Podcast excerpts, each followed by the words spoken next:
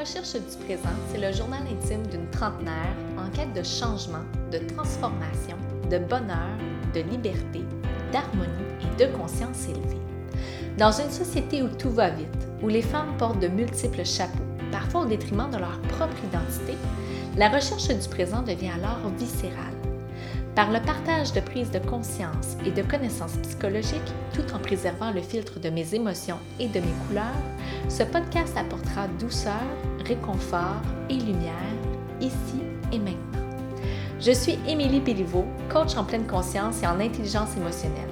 Ayant plus de 15 ans de pratique en gestion des ressources humaines et développement du leadership, je suis une passionnée de la conscience élevée, tant chez les individus que dans les entreprises.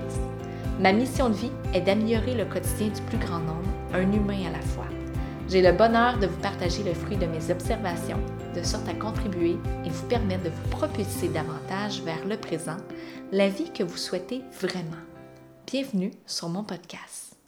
Bonjour tout le monde, bien heureuse de vous retrouver pour mon premier épisode officiel, je vais l'appeler comme ça, où euh, je vais vous ouvrir les portes de mon de ma vulnérabilité, de mes prises de conscience, de mes apprentissages de vie. Vous savez, dans les 15 dernières années, j'ai travaillé en ressources humaines. Et par la force des choses, quand on occupe un emploi en ressources humaines, on ne peut pas parler comme on veut. On doit euh, adopter une certaine posture, une certaine approche, de sorte à euh, laisser peu de place à l'erreur, laisser peu de place à ses émotions, laisser peu de place à sa vulnérabilité. Et pour moi, ça a toujours été incohérent, cette histoire-là, parce que j'ai soif d'authenticité. J'ai soif de connexion avec les gens, j'ai soif de connexion avec l'être humain, euh, de cœur à cœur, vous savez. Et je me sentais toujours un peu biaisée, un peu limitée dans ces fonctions-là, quoique ça demeure un, métier et un rôle extrêmement enrichissant. Euh, mais en demeure pas moins que moi, Émilie Biliveau, je n'avais pas l'impression que je pouvais être entière dans ce rôle-là. Et la tribune de, de, mon podcast me permet euh, d'ouvrir les portes finalement à une certaine partie de mon jardin secret pour euh, euh, pour, me faire entendre, pour me faire connaître qui est la vraie Émilie derrière euh, les positions que j'ai occupées en ressources humaines dans les dernières années. Et j'avais une multitude de sujets dont j'avais envie de vous parler aujourd'hui.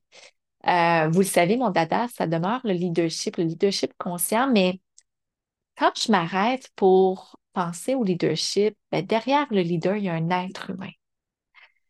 Et je suis passionnée de conscience, de conscience de soi, d'évolution, d'apprentissage, de développement personnel, d'avancement pour comprendre encore et encore l'être humain, quoique l'être humain est beaucoup plus grand que toutes les théories qui euh, le définissent.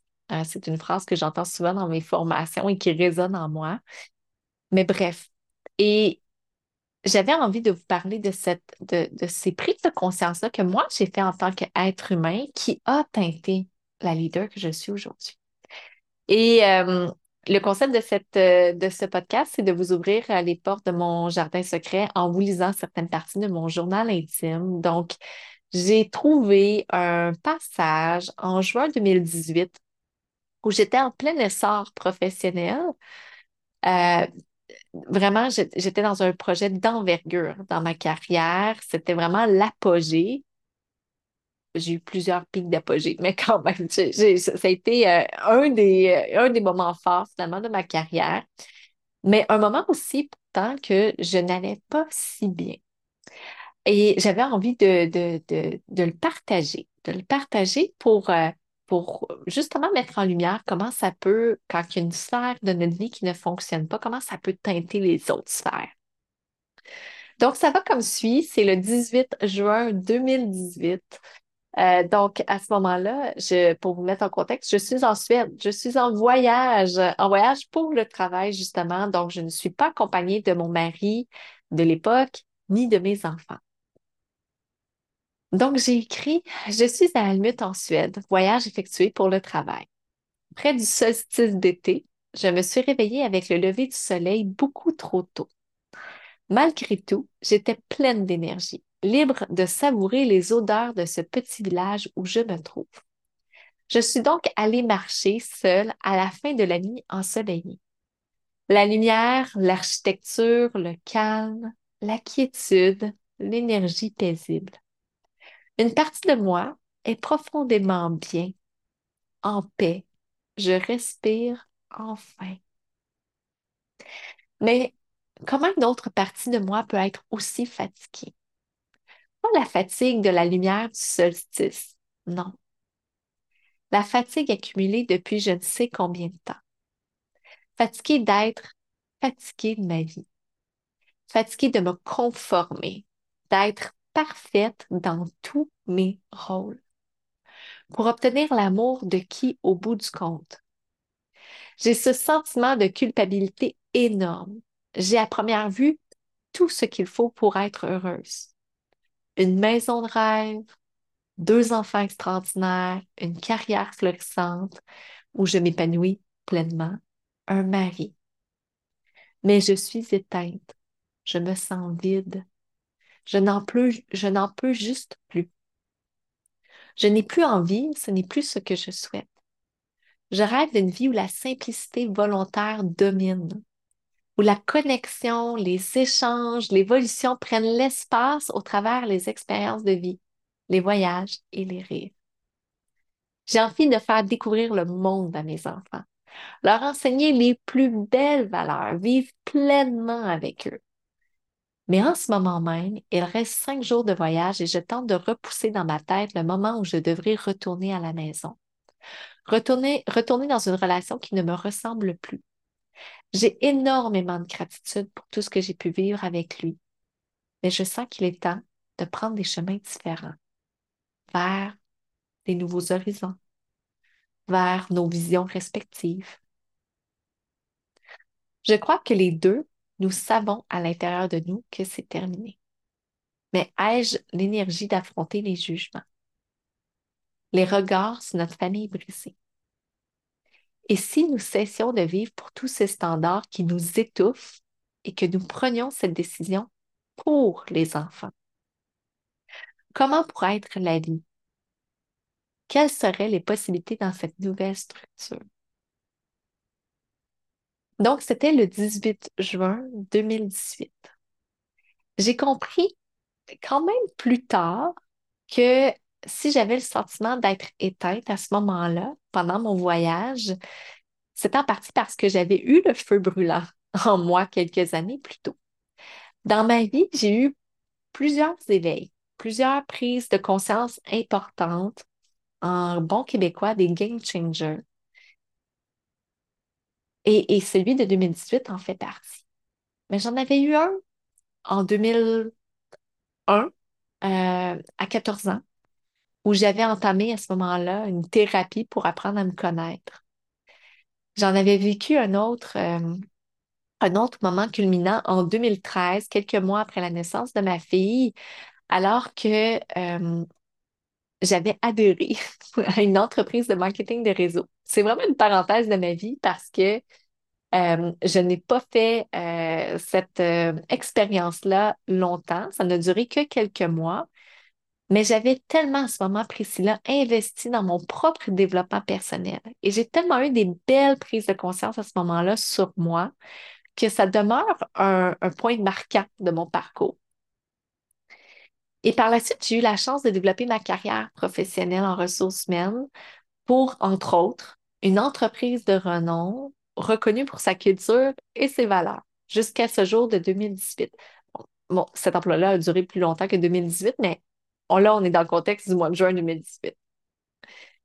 J'étais loin de me douter en juin 2018, au moment où j'écrivais ces, ces lignes-là dans mon journal, qu'un mois plus tard, vraiment un mois plus tard pile, on allait avoir le père de mes enfants et moi cette conversation-là dans le salon, sur le divan, une fois que les enfants étaient couchés. Et je vais toujours me souvenir de cette conversation-là parce que je lui avais dit, il faut qu'on se parle. Et il m'avait dit, je sais. Il savait. c'était pas une surprise. Et c'était une conversation à la fois douce et belle, dans le calme, à la hauteur de ce que j'avais espéré et imaginé. Mais en même temps, c'était une conversation qui nous plongeait tous les deux dans l'inconnu le plus total. On savait que c'était là, que c'était la bonne chose à faire, mais en même temps, on ne savait pas. On n'avait aucune idée de ce qui s'en venait dans les prochains jours, prochaines semaines, prochains mois, ni pour lui, ni pour moi. Et vous savez, ce savoir-là intérieur, le savoir qu'on a, le savoir avec un grand S que j'appelle, bon, on ne sait pas trop pourquoi c'est là. On ne sait pas comment l'expliquer, on ne sait pas comment, pourquoi on sait, mais on sait. Et cette, cette conversation-là que j'ai en souvenir, mais on l'a reconnu, ce savoir-là, lui et moi. On avait un respect mutuel du savoir de l'autre et de notre propre savoir. On avait aussi un respect euh, mutuel de cet amour-là réciproque qu'on avait, mais en l'absence de sentiments amoureux. Parce que il y a une nuance entre aimer quelqu'un et avoir des sentiments amoureux pour quelqu'un.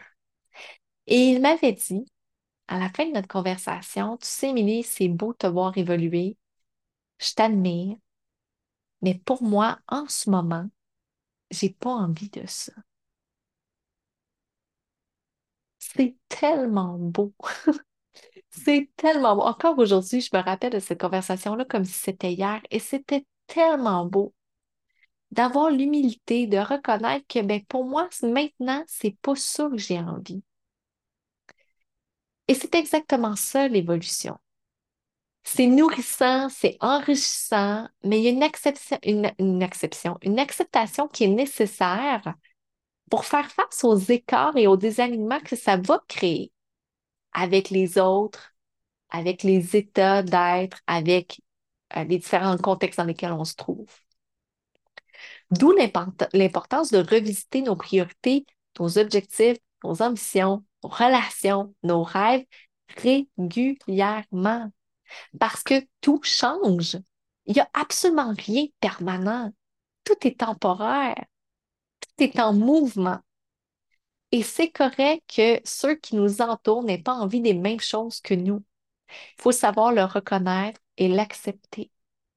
Et si se séparer à ce moment-là était alors un acte d'amour, et si une séparation, c'était une preuve d'amour, d'avoir assez d'amour pour soi, pour se laisser, s'autoriser à évoluer, et avoir assez d'amour pour l'autre, pour le laisser libre d'évoluer. Et je fais une petite parenthèse ici, c'est la même chose dans une posture de leader. Votre équipe, hein, qu'on aime, qu'on chérit, qu'on aime voir développer, ben, ça se peut qu'ils prennent des chemins différents, des chemins d'évolution différents. C'est correct, il faut aussi l'accepter. Et en tant que leader, c'est important d'écouter sa voix intérieure, de faire confiance à sa vision. Il y a assurément des gens qui ne vous suivront pas, de pas de manière éternelle parce que tout est temporaire. Et c'est pas parce qu'ils vous aiment pas. C'est simplement parce qu'ils sont pas prêts à suivre ce chemin-là ou qu'ils ont un appel qui est différent. Et ça ne devrait pas vous freiner, vous empêcher, vous, d'avancer. Et je crois que les écarts avec les autres, ils sont créés entre autres par nos valeurs, nos croyances et notre identité qui évoluent. Par l'entremise de nos expériences de vie, de nos apprentissages, de nos prises de conscience. Ça peut pas, on ne peut pas garder le statu quo toute la vie. Ça, ce n'est pas une croyance que j'ai.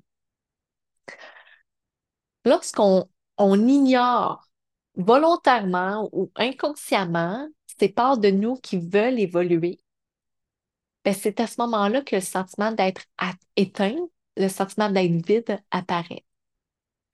Puis on peut représenter cette image-là, cette sensation-là de vide comme un puits sans fond. Je me souviens, j'avais cette image-là à cette époque-là, en 2018, d'avoir un puits sans fond, de me sentir complètement vide et d'avoir l'impression que plus je tente de le remplir par des éléments extérieurs, par le travail, je travaillais énormément à ce moment-là, sur le projet professionnel dans lequel j'étais impliquée. Puis quand j'étais à la maison, parce que j'avais pas vraiment envie d'y être, c'était la nourriture. Donc, je remplissais mon puits. Puis j'avais l'impression que plus je remplissais, plus il vidait, plus je, je, j'avais jamais cette sensation-là de satiété. J'avais jamais l'impression que j'étais pleine. Et bon, heureusement, euh, la, portion de nourriture, j'ai pas, pas eu de problème de surpoids, mais parce que j'ai eu cet éveil-là en voyage, parce que j'ai su écouter mon savoir, j'ai su écouter ma conscience puis, ou mon inconscient puis, qui me disait, qui me criait Hey, wow, ça fonctionne pas. Tu t'en vas pas dans la bonne direction. Mais combien d'entre vous continuent de taire ce savoir-là, de taire la petite voix et de continuer à remplir le puits sans avoir le sentiment d'être enfin pleine, dans la plénitude? Et à ce moment-là, bon, on est sur euh, le divan, on discute, on sait, on sait, mais on ne sait pas. on ne sait pas ce qui s'en vient, on ne sait pas le futur. On sait que dans le moment présent, c'est la bonne chose, mais dans le futur, on ne le sait pas. Et j'étais loin à ce moment-là de me douter de ce qui pouvait finalement vraiment combler mon puits, remplir mon vide. Ça a pris quelques mois quand même après la séparation pour comprendre que mon puits, je devais le remplir de, d'amour de soi, d'amour pour moi. J'aurai la chance de, vous parler euh, euh, dans un autre épisode des quêtes, des quêtes d'amour. Euh, mais il en demeure pas moins que de ne pas être à l'écoute de soi, d'ignorer cette petite voix-là à l'intérieur qui nous, de nous qui sait, ben, ça nous confronte à des obstacles. Et il y a des signaux qui apparaissent. Notre corps porte le désalignement interne et il nous parle. Le corps, c'est un baromètre. C'est un baromètre de ce qui se passe à l'intérieur de nous, au niveau de l'inconscient. Il peut avoir des symptômes, il peut avoir de la fatigue, il peut même avoir des maladies. Et notre corps, notre inconscient va ériger des barrières de protection, des mécanismes de défense. Et on va se buter par ces mécanismes de défense-là, des obstacles, des, des pépins, des accidents, des mésaventures. Et ça nous met dans une résistance. Mais quand on se permet d'être aligné, d'écouter son savoir, la résistance nous quitte, les barrières tombent, et on peut enfin accueillir.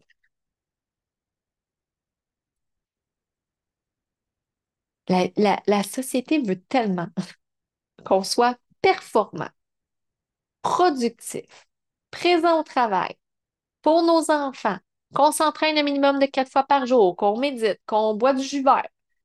Mais qui nous parle du moment présent? Vous savez, ce moment-là, puisqu'on a les deux pieds bien ancrés au sol, qu'on prend le temps de s'écouter à quel moment on s'autorise à prendre ce temps-là de se connecter à soi et d'écouter le silence?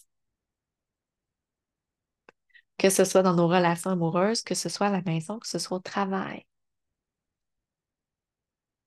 Le pilote automatique l'emporte trop souvent. Notre cerveau fonctionne à pleine capacité. C'est comme le mal du siècle. La surcharge mentale se présente puis bang, à un moment donné, tout ou tard, on va avoir un wake-up call. Un wake-up call. Voyons, hein? De la misère à articuler. Et ben, c'est là, avec ce wake-up call-là, qu'on se rend compte qu'on n'est plus dans la bonne direction. Et c'est comme la croisée des chemins. On a la perception d'un dilemme, qu'on doit soit aller à gauche, soit aller à droite. Et là, les peurs embarquent. Mais si je ne fais pas le bon choix, mais si je me trompe, mais si je regrette. Et là, c'est, c'est, c'est le dilemme entre est-ce que j'écoute enfin ma voix intérieure ou je suis encore capable de l'ignorer? Donc, ce voyage-là en Suède en juin 2018, ça a été pour moi mon wake-up call. Je ne pouvais plus continuer. J'avais la boule dans le ventre. Je vais toujours me souvenir quand je suis arrivée dans l'entrée en stationnement de la maison. Puis je savais que j'avais mes deux petits-enfants. Ils étaient tellement tout petits à ce moment-là, qu'ils m'attendaient, qu'ils avaient hâte de voir leur maman. J'avais aussi hâte de voir, puis je tenais le volant. Le taux était stationné. Et là, je me disais, je suis plus capable de respirer, mais j'ai besoin de respirer. Et j'ai tout fait dans cette maison-là. Je savais qu'en franchissant le seuil de la porte, je savais que je pouvais plus être moi, celle que j'avais été pendant mon voyage, que je devais retourner dans une, dans une routine où je devais me conformer à tous ces standards-là de la société. Puis à qui, à qui appartiennent ces standards-là? Qui a décidé qu'on devait les encourager? Qui a décidé qu'on devait qu'on devait, pour être accepté, pour être aimé, pour être choisi, se, conformer à les suivre? Mais moi, je savais qu'à ce moment-là, que je ne pouvais plus continuer. Je ne pouvais plus contribuer si je continuais à me conformer. Mais d'avoir le courage de quitter le connu, c'est pas, euh, pas la seule étape. Hein. Une fois qu'on a le courage de quitter le connu, c'est pas la seule étape pour dire OK, je me suis retrouvée, tout est beau, check. Non, non. J'étais à ce moment-là, c'est là où, en fait, que la quête de mon identité, de qui j'étais seule, parce que j'avais jamais été toute seule, ben, c'est là que cette quête-là est apparue. Et j'ai décidé de remplir mon puits en investissant en moi, en me choisissant, en me mettant en priorité pour mes enfants, pour moi, mais je savais que tôt ou tard, mes enfants allaient recueillir le fruit de ce cheminement-là que je faisais sur moi. Et je me suis nourrie de tout ce qui pouvait me tomber sous la main, Les, livres de développement personnel, des formations, du coaching. J'ai eu la chance à ce moment-là, j'étais à Québec, j'habitais à Québec. J'ai eu la chance de rencontrer une coach formidable, Nathalie Genet, qui m'a aidé à visiter, à explorer mon inconscient à plus d'une reprise. J'ai fait des bons cantiques avec ses accompagnements. Et les mois qui ont suivi ont été fort intéressants pour moi. Parce que parfois, ils étaient, il, y a, eu des, moments où c'était le vide était encore plus grand que ce que j'avais connu dans la relation avec le père de mes enfants. Mais je savais que c'était temporaire. Je savais que je devais simplement accueillir ce vide-là encore plus grand et l'apprivoiser. Je savais que j'étais dans le bon chemin parce que j'écoutais ma voix intérieure. Et j'ai compris, bien malgré moi, que je devais tomber amoureuse de moi d'abord. C'était vraiment avec ça que je devais remplir mon amour pour moi, que je devais remplir mon puits. Et sans que ce soit mon why derrière mon cheminement, c'était pas mon but premier, mais je peux vous dire à quel point ma démarche a influencé la leader que j'étais à l'époque. Parce qu'en plein cœur de cette démarche-là, pendant les jours les plus sombres, j'avais tellement de mal à comprendre mes émotions, et comprendre le message de mes émotions que je ne pouvais pas être disponible émotionnellement pour les autres. Donc, je prenais davantage ma posture de gestionnaire, gestionnaire que celle de leader. Pour ceux qui ont suivi ma, mon, euh, ma formation gratuite sur le leadership conscient sur mon site web, je parle de ces distinctions-là entre le leader et le gestionnaire.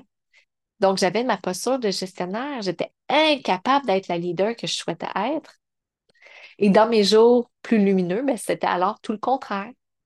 Quand les prises de conscience émergeaient, quand je pouvais les intégrer à l'intérieur de moi, que je percevais le message de mes émotions, ben à ce moment-là, ma posture au travail, dans mon rôle de directrice des ressources humaines, était complètement différente. Et les choix devant moi devenaient beaucoup plus clairs. J'étais beaucoup plus facilement en connexion avec les autres, avec les gens de mon équipe, avec les employés, avec les gestionnaires. On est humain. On ne peut pas, je ne crois pas qu'on peut se dissocier, dissocier les, sphères de notre vie. C'est pas vrai que qu'est-ce qui se passe à la maison reste à la maison, puis qu'est-ce qui se passe au travail reste au travail. J'y crois pas. On porte ça à l'intérieur de nous. On est un tout. Et donc, ce qui se passe au niveau personnel, au niveau relationnel, au niveau émotif, ça teinte la leader qu'on est. Et j'ai connu des grands moments de silence dans les mois qui ont suivi. Vous savez, le, genre de silence qui qui est douloureux, qui... je vais toujours me souvenir, on avait une horloge au mur que j'ai fini par décrocher. Je ne sais pas que j'en ai fait d'ailleurs, je l'ai pu. J'assume que j'ai dû la donner ou la vendre ou la... Bref, je m'en suis débarrassée, mais le tic-tac de l'horloge me rendait folle. Mais en même temps, ces moments de silence-là, j'ai tellement de gratitude, encore aujourd'hui, parce qu'ils m'ont amené complètement ailleurs. J'ai pu vraiment écouter, faire de la métacognition, écouter, observer mes pensées et faire des prises de conscience énormes, des super belles prises de conscience sur mes croyances, entre autres, sur ce que je me répétais à répétition. On ne prend pas assez le temps d'être dans le silence. Et c'est prouvé scientifiquement hein, les bienfaits du silence. Chaque être humain devrait s'accorder des, des, moments de silence seul, à tous les jours, dans toutes les sphères de notre vie, à la maison, mais au travail aussi. Comment est-ce qu'on peut prendre des décisions qui sont alignées avec nos valeurs, avec notre identité, avec ce qui fait du sens, alors qu'on est pris dans un tourbillon d'horaires surchargés et de charge mentale. Donc, parce que c'est dans le silence qu'on entend les plus belles réponses et les réponses les plus porteuses, j'ai envie de vous demander. J'ai envie en fait de te demander, à toi qui écoute présentement, c'est quoi, c'est quand le dernier moment où tu as écouté ce silence-là? pleinement connecté au moment présent? Pas un moment de silence où ce que tu étais pris dans le passé dans le futur. Ici, maintenant, dans le moment présent. C'est quand la dernière fois que tu t'es offert ça? Que dit le silence pour toi en ce moment? C'est quoi le message de ta petite voix intérieure, de ton savoir? Il y a assurément quelque chose, une intuition, quelque chose qui est là et que tu te refuses peut-être d'écouter. Et si tu étais honnête avec toi-même, ce sentiment-là de vide, d'être éteinte, tu le remplis par quoi?